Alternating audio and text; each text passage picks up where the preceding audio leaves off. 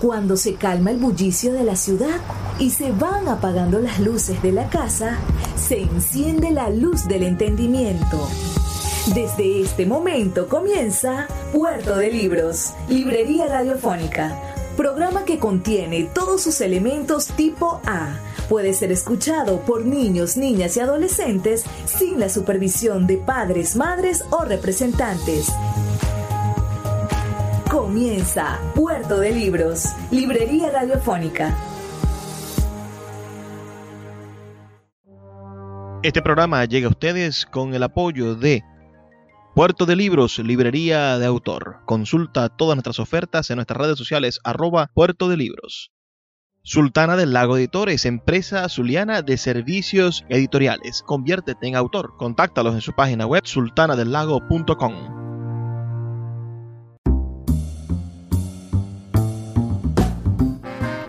Bienvenidos a Puerto de Libros, librería radiofónica. Les habla Luis Peroso Cervantes, quien de lunes a viernes de 9 a 10 de la noche trabaja para ustedes en esta emisora, en la Red Nacional de Emisoras Radio Fe y Alegría, para llevarles este programa que hacemos con tantísimo cariño. Este programa que ofrece un espacio para pensarnos, para pensar nuestra identidad, para reflexionar un poco sobre nuestro compromiso con un país mejor y por supuesto para producir un debate intelectual, artístico, cultural que nos refresque y nos dé la posibilidad de ser mejores ciudadanos. La noche de hoy es una noche especial, es el día 8 de septiembre y la ciudad de Maracaibo celebra su cumpleaños. Se recuerda la fundación de la ciudad de Maracaibo y hoy estaremos buscando música, fragmentos, poemas, diferentes expresiones artísticas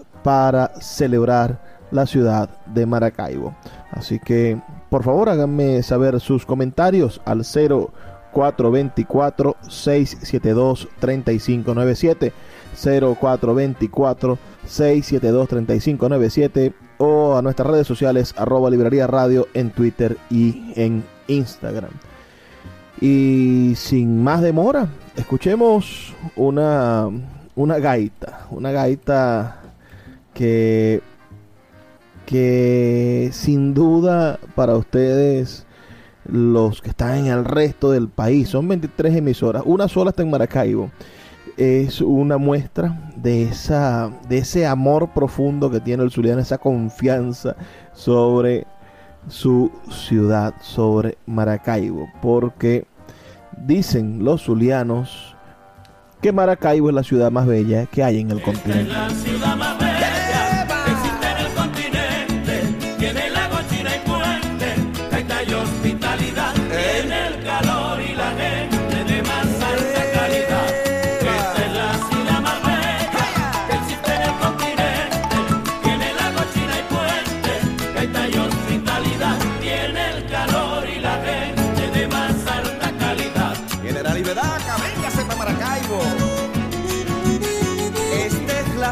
Más bella, más atrayente del mundo, donde nacen las estrellas y el rayo del catatumbo. Esta es la ciudad más bella, más atrayente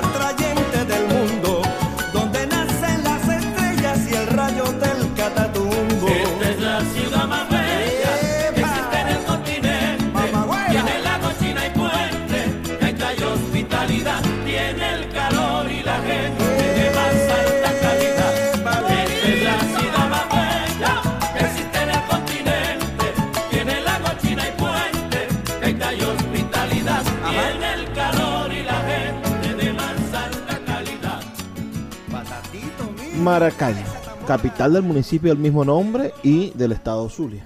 Es la segunda ciudad del país por su población e importancia, así como por sus tradiciones y economía. Además es una especie de centro administrativo, económico y cultural de toda la región que rodea al lago de Maracaibo. Su área urbana es superior a los 160 kilómetros cuadrados, con una población que seguro supera los 2 millones de personas. En 1998 tenía un millón de habitantes por el censo de aquel momento. Y en el censo de 2011 se había medido a 1.495.000 habitantes en ese censo de 2011. Suponemos en esa estadística que en 10 años habríamos avanzado hasta los 2 millones de habitantes o un poco más. En el siglo XV sus playas y tierras vecinas estaban habitadas por las comunidades indígenas llamadas los zaparas, onotos, cocinas, toas y aliles, quienes descendían de las familias de origen arahuaco y caribe y que habían llegado en los últimos 11.000 años. Habitaban en palafitos, vivían en, de la caza, de la pesca, y comerciaban a través del trueque de sal y pescado por yuca y maíz que cultivaban los vecinos indígenas del sur del lago. La lengua que hablaban estos indígenas, asumimos, claro que sí, que estos indígenas en el siglo XV, cuando empieza a haber documentación histórica sobre su existencia, la lengua que hablaban era la lengua añú.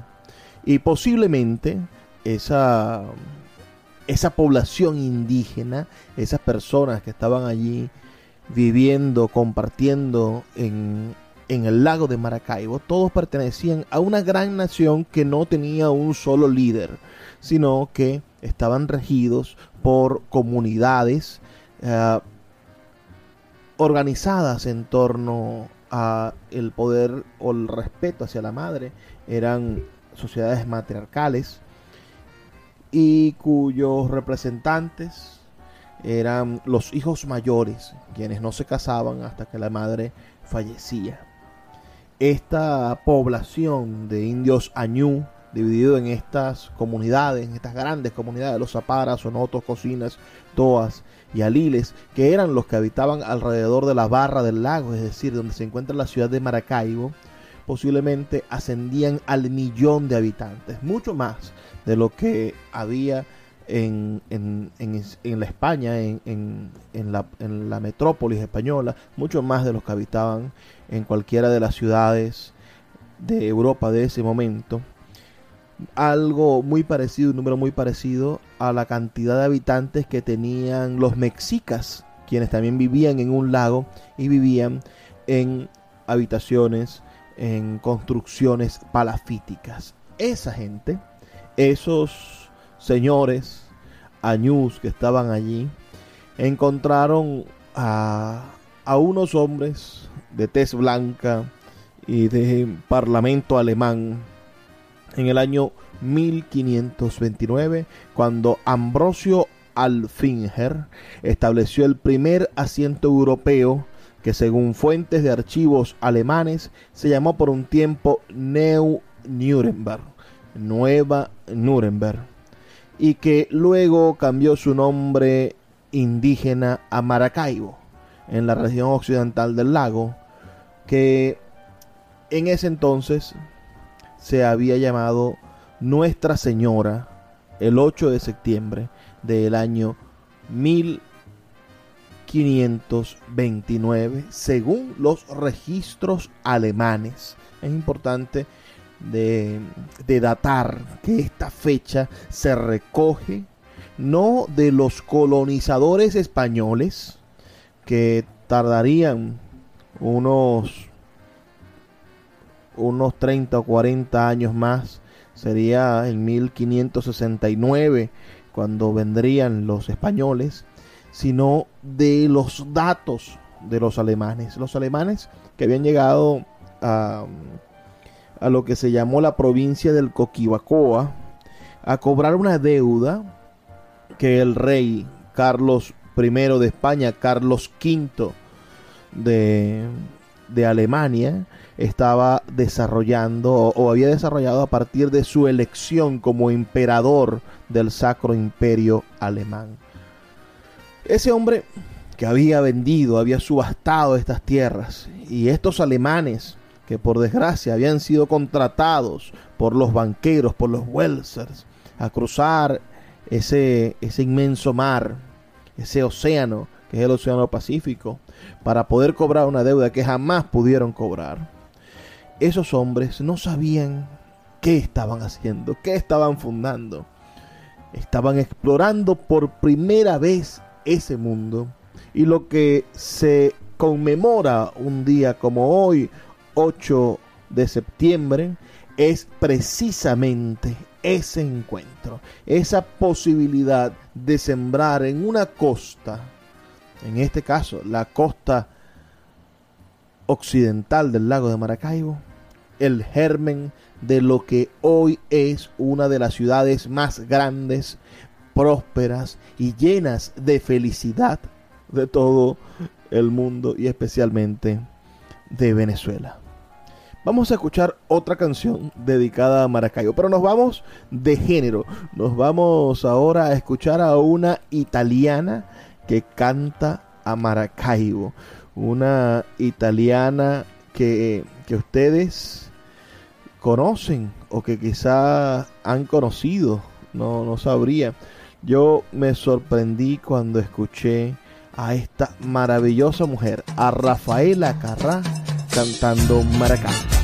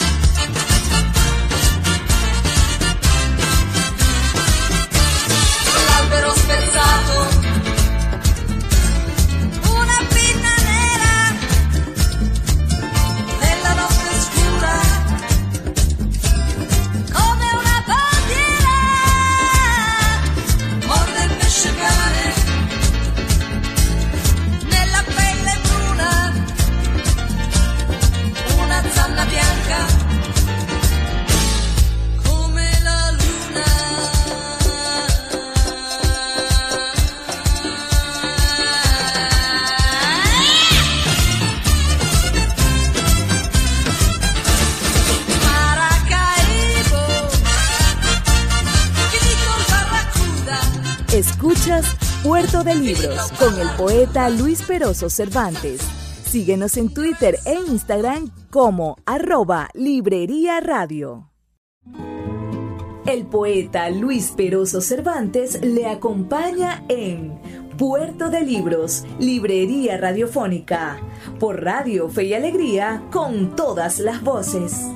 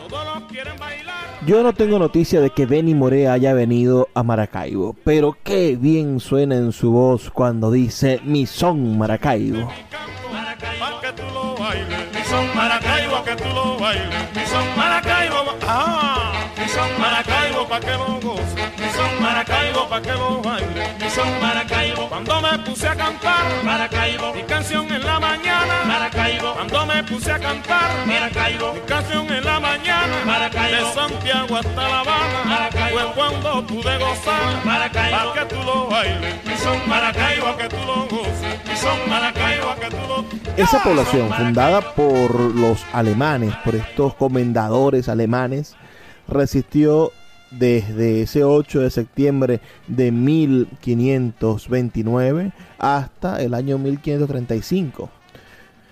Pero fue después, en 1569, cuando Alonso Pacheco recibió la orden y fue conducido ya por el gobierno español a fundar una ciudad con el nombre de Ciudad Rodrigo de Maracaibo. Y algunos historiadores señalan el día 20 de enero de ese 1569 como la fecha de la segunda fundación de Maracaibo y el motivo por el cual a partir de esa fecha el patrono católico de la ciudad sería San Sebastián. Posteriormente, Pedro de Maldonado, que estaba de alguna manera relacionado con Alonso Pacheco, ah, hizo una siguiente fundación a la ciudad que había sido abandonada porque los indígenas fueron extremadamente aguerridos y durante meses estuvieron flechando y, e intentando quemar en diferentes momentos la ciudad que, que estaba que estaba incipiente, ese poblado, ese, ese, ese pequeño rancherío que llamaron Ciudad Rodrigo, ¿no? Será Pedro Maldonado en 1574 quien haga la fundación definitiva por parte del gobierno español y la llamó Nueva Zamora Laguna de Maracaibo, cuyos términos eran el lago y sus alrededores, como continuación del gobierno de los Welsers de Venezuela. Se asumió entonces Pedro de Maldonado, bueno, todo aquello que, que se le había entregado a los Welsers y, y asumió también el riesgo ¿no? de terminar de pacificar y con pacificar me refiero a asesinar a los indígenas que, que tanto tan, tan- tanta dificultad le ofrecieron pero no fue fácil realmente donde se ha llevado una de las guerras más cruentas contra la población indígena fue en el lago de Maracaibo. Se vivieron casi 100 años de resistencia indígena desde la llegada de los españoles en, en el, en el cuerpo de Alonso de Ojeda y su primera expedición donde viene supuestamente Américo Vespucci y Juan de la Cosa. Dudamos de que Américo Vespucci haya venido, ya que era una especie de, de, de académico. Y Juan de la Cosa era un cartógrafo que hizo las primeras cartografías de estas tierras. Bueno, pero el que sí estuvo fue Alonso Ojeda y desde la llegada de Alonso Ojeda hasta bien entrados los, el, el- el siglo XVII, hasta bien entrados, por supuesto, el, esos años 1600, 1650, posiblemente hasta los años 1700, esta, esta cuenca del lago de Maracaibo y la ciudad fundada por, por Pedro de Maldonado, que no solo tenía la responsabilidad de ser la ciudad que estaba en la barra del lago, sino que había retomado el convenio, el, el acuerdo de poderío encima de toda la cuenca del lago. Bueno, esa ciudad estuvo en guerra franca contra los pueblos indígenas. Lograron asesinar o acabar con los pueblos que estaban en la barra del lago, dirigidos por el cacique Nigal, quien, quien al parecer cayó víctima de un engaño de Pedro de Maldonado en ese 1574, pero, pero no fue tan fácil conseguir estabilizar esa, esa ciudad. A la ciudad eh, refundada se le dio el nombre de, de Nueva Zamora de Maracaibo, en honor del gobernador Diego de Mazariegos, que nació en esa ciudad. El comercio, a través de su puerto, hizo crecer la ciudad, ya que recibía embarques del interior de las regiones lacustres y los enviaba al Caribe. Era una especie de, de puerto matriz que lograba desarrollar procesos de exportación de todos los granos y de todos los productos agrícolas importantes que venían del el sur del lago y que venían de el norte colombiano, de lo que hoy es la Gran Colombia, la Nueva Granada. La fundación de San Antonio de Gibraltar en el año 1592 como puerto de las zonas andinas que llegó a comerciar directamente con el Caribe, generó una competencia con Maracaibo, quien forzó el arribo de los navíos a su puerto para la cancelación del concepto de alcabala, lo cual generó enfrentamientos entre los gobiernos de Maracaibo y de Mérida. Allí quizás comenzaron las primeras disputas entre estas provincias y lamentándolo mucho fue una de las primeras alcabalas del país y hoy sabemos que nuestro país está lleno de alcabalas. Así que las alcabalas datan del siglo del siglo XVI y del siglo XVII. Pero que todas esas alcabalas no te detengan, querido connacional, querido compatriota venezolano, venite pa Maracaibo. Venite pa Maracaibo a la feria de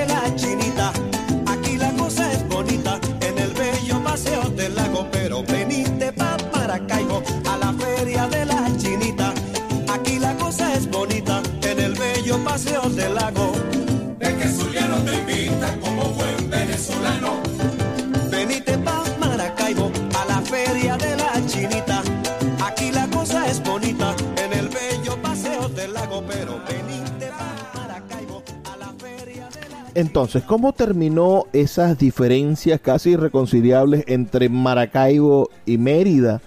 Mérida, evidentemente, una ciudad donde había ya una, una, una tradición y una, y una, digamos, una nobleza o una, no digamos una burguesía, porque dentro de las estructuras del, de la de esa clase de poder era más importante la influencia que tuviese el clero y la influencia que pudiese tener la nobleza que la influencia que tuvieran los, los comerciantes. Lo cierto es que para terminar esa dualidad administrativa, la alcabala, el problema de, de que Maracaibo cobrara un- una especie de peaje por pasar las mercancías de Mérida, el rey de España anexó Maracaibo al gobierno de Mérida en el año 1676. En ese año entonces los merideños y los maracaibeños nos convertimos en una misma sociedad, en un mismo, un mismo departamento político administrativo. Pero dos años más tarde, la extensa provincia de Mérida, Espíritu Santo de la Grita y ciudad de Maracaibo, trasladó su capital al puerto Maravino para reforzar las defensas ante los piratas que habían empezado a atacar la zona. Imagínense ustedes lo emocionante de esta fundación. Lo primero llegan los alemanes y después los primeros españoles y se consiguen con unos indígenas aguerridos. Pelean con ellos casi 100 años. Les cuesta Dios y su ayuda. Estos señores fueron incendiados La gente de Gibraltar fueron quemados, el pueblo completo, por, por los indígenas. Y Maracaibo no se diga. Es decir, de qué manera los quiriquiris, que eran los que estaban al sur del lago, también indígenas añús, de qué manera se, se encontraron con una resistencia terrible en contra de la invasión española, en contra de, de, la fragmentación de su pueblo, y posteriormente, cuando lograron asesinarlos, someterlos, trasladarlos, hacerlos que subieran a la sierra de Perijá, en ese momento empiezan a llegar los españoles, no, los españoles no, los, los piratas ingleses, no había paz, no había paz para esos españoles.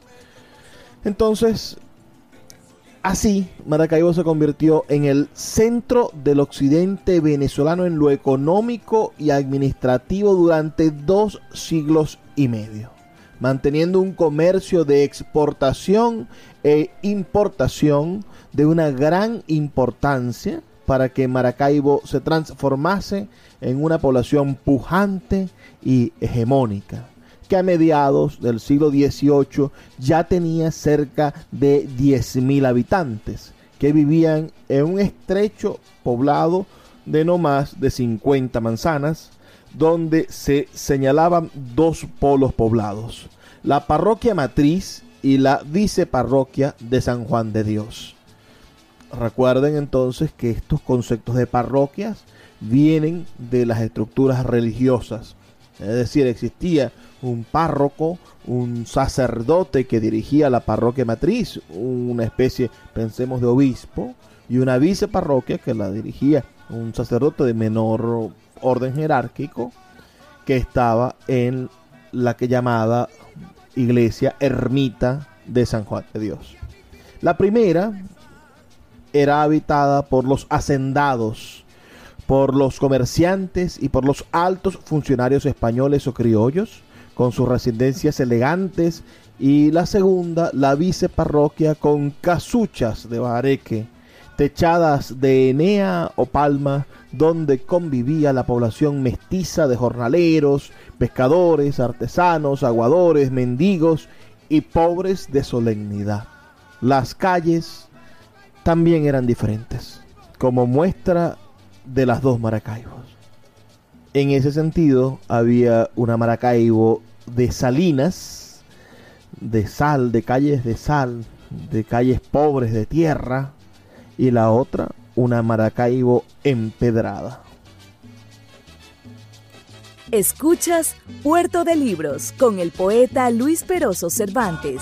Síguenos en Twitter e Instagram como arroba Librería Radio.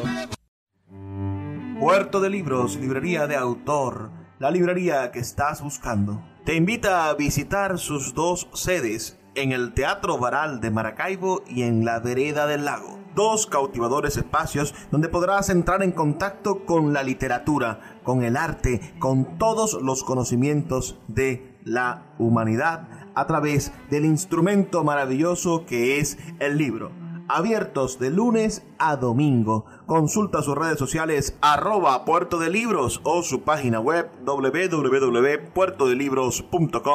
www.puertodelibros.com.be donde encontrarás la tienda virtual más grande de libros de Venezuela. Puerto de Libros, librería de autor, la librería que estás buscando.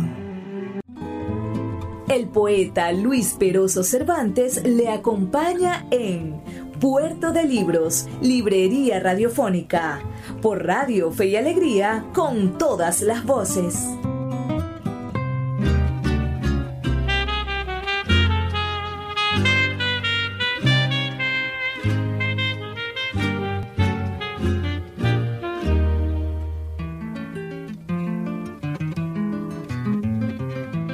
Maracaibo florido, Maracaibo de antaño, aquel mi Maracaibo de estilo colonial, son mi recuerdo vivo tus fiestas patronales, la fiesta con pasquines de la Chiquinquirá. Maracaibo florido, Maracaibo de antaño, aquel mi Maracaibo de estilo colonial, son mi recuerdo vivo tus fiestas patronales, la fiesta con pasquines de la Chiquinquirá. Divino el Maracaibo, aquel de las palmeras, el de las contradanzas y lago de cristal. Allí dos se bañaron las musas prepotentes de Vázquez y de Pérez, de Yepes y Baral. Aquel mi Maracaibo con alegres gaiteros, estampas naturales para la Navidad. No me olvidaré nunca de Germán del Gallego, de la flor de La Habana por su zulianidad.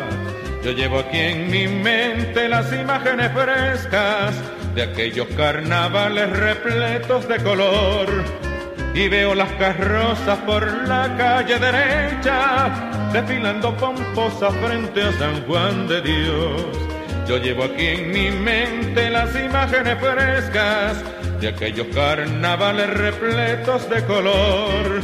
Y veo las carrozas por la calle derecha, desfilando pomposa frente a San Juan de Dios. Maracaibo, Maracaibo, Maracaibo. Qué bonita palabra esta Maracaibo. ¿Qué significará Maracaibo? Según nuestros estudiosos, según el profesor José Quintero Weir, significa tierra de serpientes cascabel.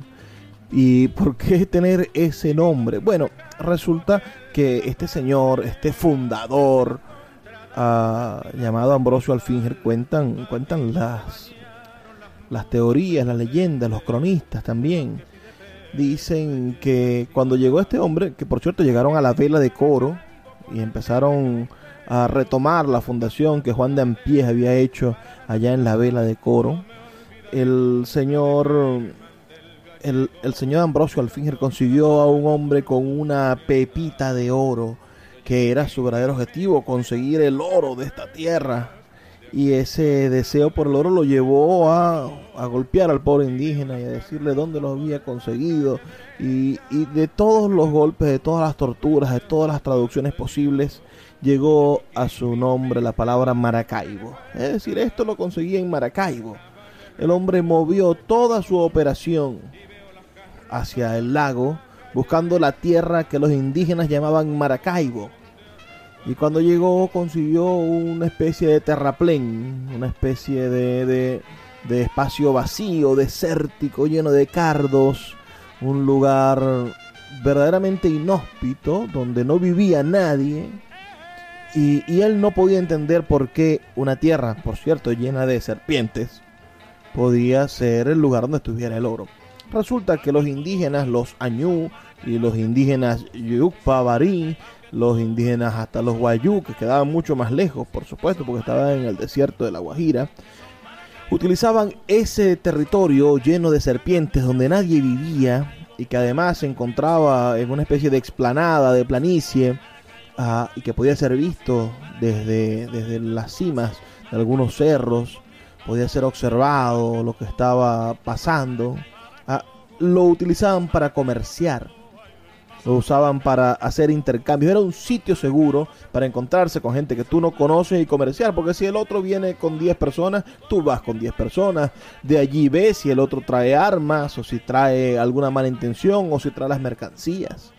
Se encontraban en el medio de la explanada y cambiaban, bueno, cambiabas pescado, cambiabas babilla por carne de danta, o cambiabas eh, sal o, cambiabas algunos objetos brillantes, en este caso una pepita de oro por, por cestas, por vasijas de barro, por cualquiera de estas cosas. Así, por esa desafortunada ambición llegó el señor Alfinger a ese terraplén, a ese espacio lleno de sol, inhabitable porque no tenía un río de agua limpia que corriera por allí, a ese sitio llamado Maracaibo.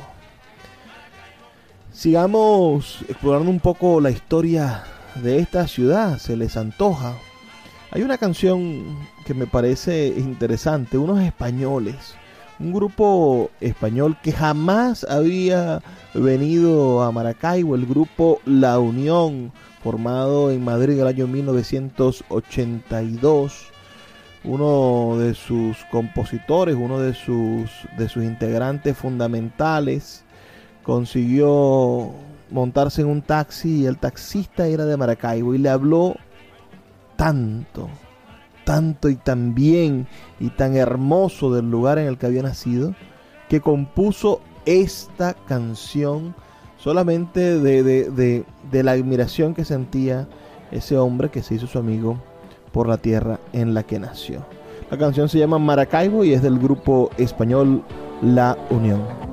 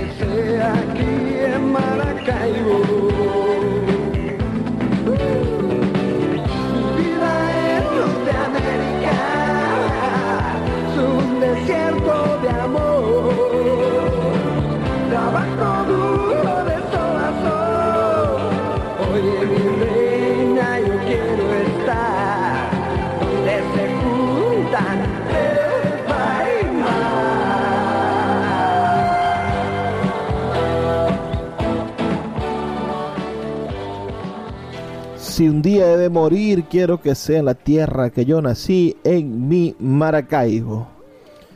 Pues en 1777 esta, esta tierra empieza a tener un poco más de orden. Digamos que, que este señor, esta señora provincia es segregada de, del nuevo reino de Granada es decir, había un virreinato que, que tuvo cierta capacidad administrativa, que fue fundado ya les digo, en el año 1717, un 29 de mayo de 1717 se instituye el Virreinato Nueva Granada, es suprimido en 1723 y se restablece en 1739.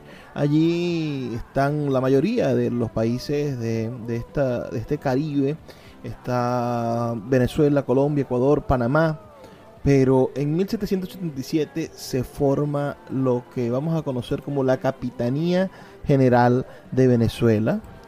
Y, y empieza a configurarse, digamos, la, la independencia político-administrativa que 50 años después se va a definir en el 19 de abril de 1810 y que va a dejar por fuera también a Maracaibo en, esa, en esas estructuras de, de, de jurar lealtad. ¿A quién se le jura lealtad? y quién es el que gobierna. Imagínense, imagínense cómo funcionan esas cosas a lo largo de las profundas distancias que hay entre Caracas y Maracaibo había más vías de comunicación o era más fluido el tráfico de la comunicación entre Bogotá, por todos los años que estuvo en el, en el, en el, en el virreinato de Nueva Granada, esa, esa, esa Bogotá que, que, tenía poder sobre toda la producción agrícola y que enviaba toda su producción agrícola de, de los Andes y buena parte de los llanos a través de Gibraltar y, y después a Maracaibo que con Caracas, porque no, no existía una relación más allá de, de, una relación geopolítica en el momento en el que se le entregaron a los Welsers el lago y algunas cosas de lo que conforman Venezuela. Pero esta gente, desde 1777, esos maravinos, esos esos habitantes de la provincia de Maracaibo pasaron a formar parte de la provincia de esta capitanía general, que además era dirigida por un capitán general, no por un noble, sino por un militar. Pensemos, pensemos alguna de esas cosas tras después pensar lo que sucede en Caracas, ese ejemplo que Caracas dio que dice el himno, la declaración de, de 1810, el 19 de abril, donde se se nombraban un gobierno independiente que cuidaba de los intereses del, rey español, por supuesto que no estaba gobernando en ese entonces porque había sido ah, derrocado, había, había salido huyendo de la invasión napoleónica y ellos se iban a gobernar a sí mismos, los caraqueños. Entonces, esa, esa, esa declaración hizo que el gobierno español se trasladara a Maracaibo, la segunda ciudad más importante. Y, y- la gente que sí era fiel al gobierno, a los nombrados por el, por el rey, que habían quedado nombrados por el rey a pesar de que el rey había salido huyendo, bueno, se instauraron en el cabildo de Maracaibo y las juntas de notables de la ciudad recibieron con júbilo esta, este nombramiento de capital de la Capitanía General de Venezuela. Por ese júbilo y por ese recibimiento y por mantenerse fiel a la, a la estructura nombrada por el rey de Capitanía General de Venezuela, las Cortes Españolas le otorgaron el título a Maracaibo de muy noble y leal.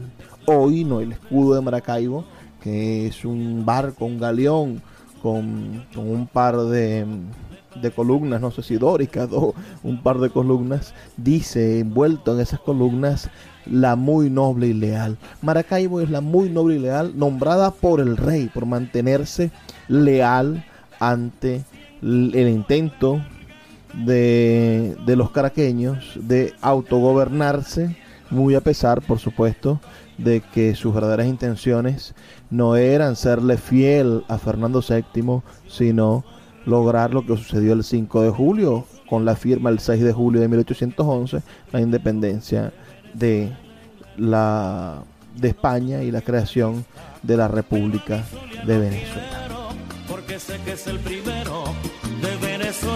Síguenos en arroba Librería Radio. Sultana del Lago Editores es una empresa zuliana de servicios editoriales. Nuestro catálogo tiene más de 100 títulos de autores nacionales e internacionales. Además, somos la única editorial que presta servicios de impresión bajo demanda en Maracaibo. No necesitas invertir en grandes tirajes. Tus lectores pedirán tu libro, nosotros lo imprimiremos y tú obtendrás regalías. Por ello, también editamos internacionalmente en Amazon y Google Play Books. Conoce más en nuestra nueva página web www.sultanadelago.com o siguiéndonos en Instagram como arroba sultana del lago. El poeta Luis Peroso Cervantes le acompaña en Puerto de Libros, Librería Radiofónica, por Radio Fe y Alegría, con todas las voces.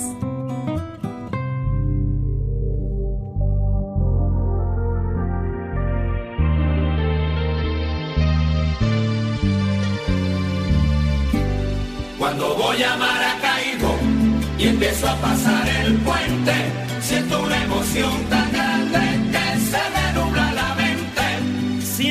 un nudo en la garganta y el corazón se me salta. Sin darme cuenta tiemblo, sin querer estoy llorando. Oh, es la tierra del Zuliano, un paraíso pequeño donde todos son hermanos, desde el Guajiro al costeño. Es la tierra del Zuliano, un paraíso pequeño donde todos son hermanos, desde el Guajiro al costeño. Cuando voy a Maracaibo y empiezo a pasar el puente, siento una emoción tan grande que se me nubla la mente. Siento un nudo en la garganta y el corazón. Llegamos al último segmento de nuestro programa, pero podremos desenmarañar algunas ideas que nos vienen a la mente con, bueno, con esto de la muy noble y leal ciudad de Maracaibo que hoy celebra su aniversario, su día de fundación. Esta muy noble y leal ciudad de Maracaibo no es que tiene un sentimiento antipatriótico. Pensémoslo desde los estudios que vienen a llamarse de historia regional y pensemos que no existía en el momento, en 1810, 1811, no existía un proyecto patriótico nacional. lo que hoy podríamos nosotros intentar armar como una Venezuela, como un motivo de lo que es lo venezolano, no existía en ese momento no había manera de ponerse de acuerdo tampoco. Quien intentó formar con sus ideas, y está escrito en su, en su obra, en La Colombella, un, una construcción ideológica que le diera sentido al ser americano, era Francisco de Miranda. Francisco de Miranda decía, bueno, nosotros tenemos la capacidad de conformar un continente y, de definirnos en una identidad. Y esta identidad tiene que, que desarrollarse a través de la Colombella, de un espacio, país digno, de progreso, de libertad, de principios, de lo que podríamos llamar los principios de la ilustración y esos principios de la ilustración, que, Francisco de Miranda los conoció muy bien, por los cuales luchó en Francia, bueno, no tienen nada que ver con la Venezuela de 1810. Esa gente que se reunió el 19 de abril de 1810, que le quitó el poder a Vicente Emparan, que tenía el cura Madariaga diciendo que no desde atrás, al cual el, hombre renunció, si no quieren ser mandados, yo tampoco quiero mando, algo así dijo. Esa gente no tenía un proyecto de país. Su proyecto era ser fiel a el rey Fernando VII. Pero no se era fiel al rey Fernando VII manteniendo a las autoridades que el rey Fernando VII había nombrado no es sino hasta la llegada de Francisco de Miranda, financiada por Simón Bolívar, que empieza a dársele una especie de constructo ideológico a esto. ¿Y en qué posición se encuentra Maracaibo? Maracaibo se opone al constructo ideológico de, de Miranda. No, se opone es a ser una ciudad segunda, a ser una ciudad sometida por otro polo de intereses regionales. Haber conseguido Maracaibo, en el momento en el que lo nombran capital de la provincia de Mérida, haber conseguido dar la vuelta a los intereses merideños y hacer que la burguesía merideña, no digamos burguesía, digamos la nobleza o digamos el estamento político, administrativo merideño, los políticos militares merideños, decidieran que Maracaibo seguía siendo mejor ahora gobernaban ellos, pero seguía siendo mejor como ciudad para poder monitorear el comercio, que era lo poco que les quedaba en, la medida de lo que se podía administrar. Recordemos que todo era propiedad del rey.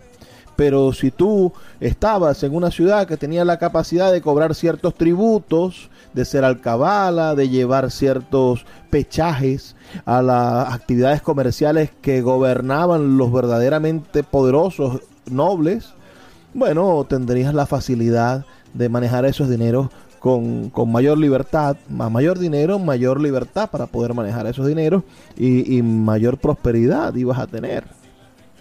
Entonces, imagínense que, los intereses de Caracas, de su puerto de La Guaira, de sus otros puertos, se veía eclipsado por la manera en la cual Maracaibo lograba como un embudo recibir toda la mercancía de los fértiles Andes venezolanos, de los fértiles Andes colombianos, del propio sur del lago, de buena parte de los llanos, de los llanos, de los llanos hoy colombianos, por supuesto, en ese momento de la Nueva Granada, y recibir por eso, por eso que pasaba por allí, recibir bueno, dividendos.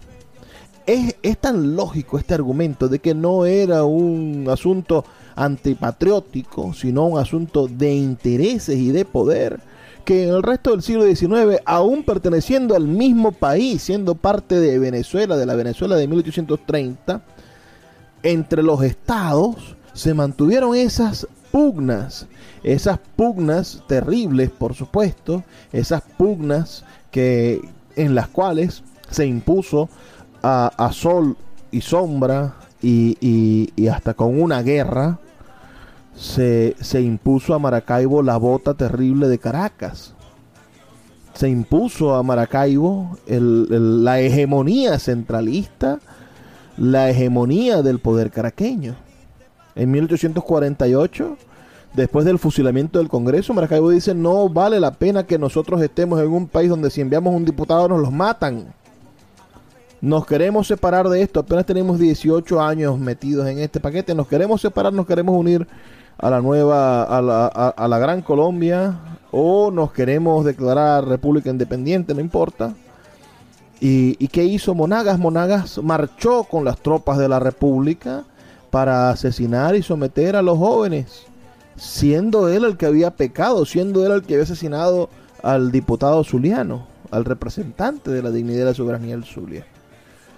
Entonces, hemos vivido, vivimos en el siglo XIX, la ciudad de Maracaibo y toda su zona de influencia, esa, esa provincia de Maracaibo que después va a llamarse Estado Zulia, a finales del, siglo XIX, esa provincia de Maracaibo sufrió los embates del centralismo y lo único que hizo y lo que ha reforzado su identidad regional, su individualidad, su capacidad de desarrollo de estas de esa individualidad y de esa cultura ha sido la necesidad de diferenciarse, diferenciarse de quienes han competido con él. Cada vez que hay una competencia, pensemos en nuestros hijos. Si nosotros ponemos a nuestros hijos a competir, ellos van a querer diferenciarse.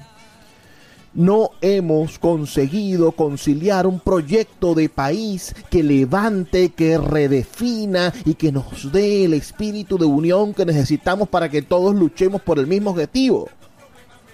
Hoy en la oposición se están cayendo a cuchillos como una bolsa de gatos, diría un buen amigo, mi amigo Juan Carlos Fernández, o, el alcalde Gustavo Duque diría que se pelean como una bolsa de gatos.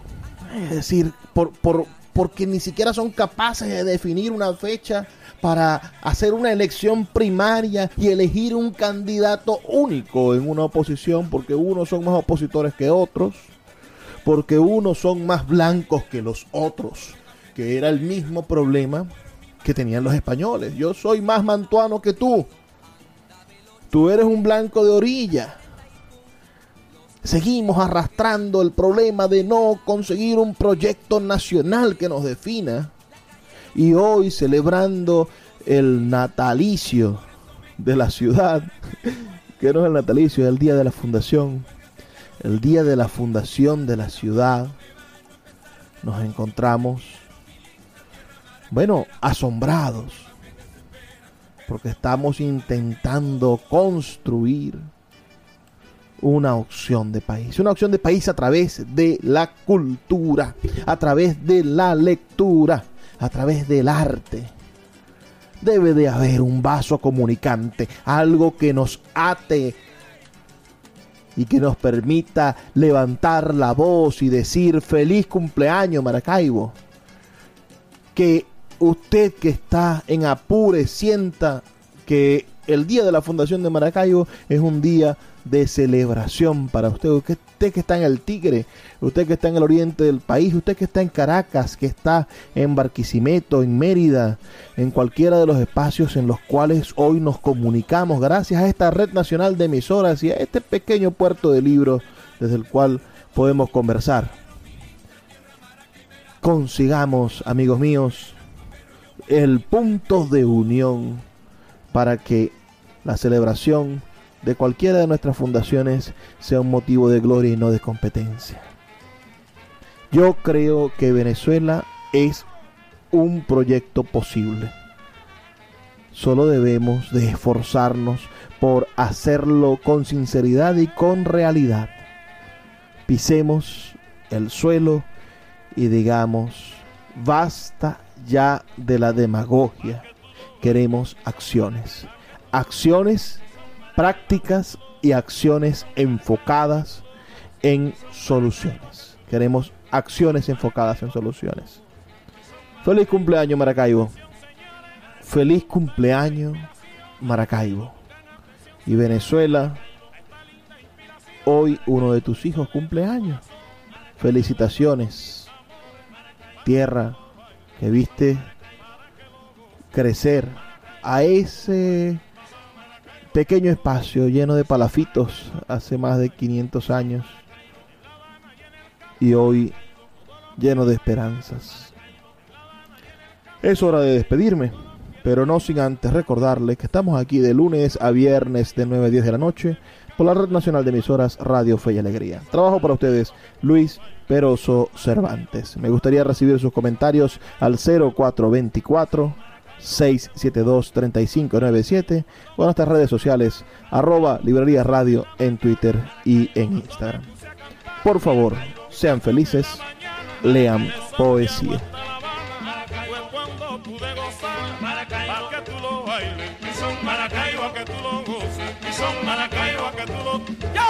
Son